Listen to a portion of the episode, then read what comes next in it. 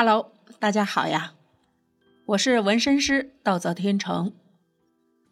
今天呢，店里来了一个小伙儿，被女朋友逼着要在胳膊上纹一个女朋友的名字。这种事情呢，屡见不鲜。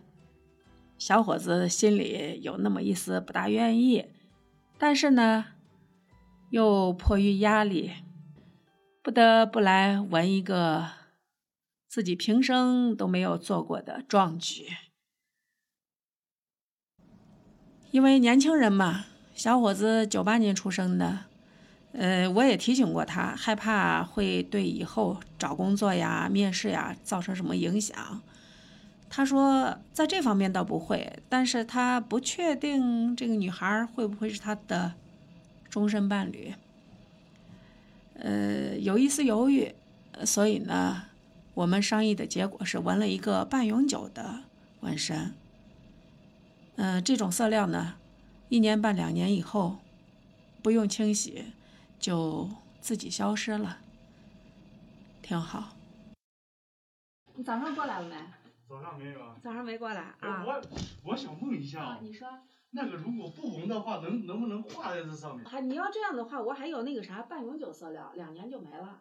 永久色料，半永久半永久，那个是呃价价格是一样的，价格是一样的，就是有的人就是想年轻嘛玩一玩，完完了以后他俩一年男的代谢快的话就一年半，慢的话就是两年就消失了，也不用确定它会消失？百百分百，百分百，我们色料是有区别的。它不会对皮肤有啥伤害？没有没有没有不会，永久的就一直在了，半永久的就一年半到两年就没了。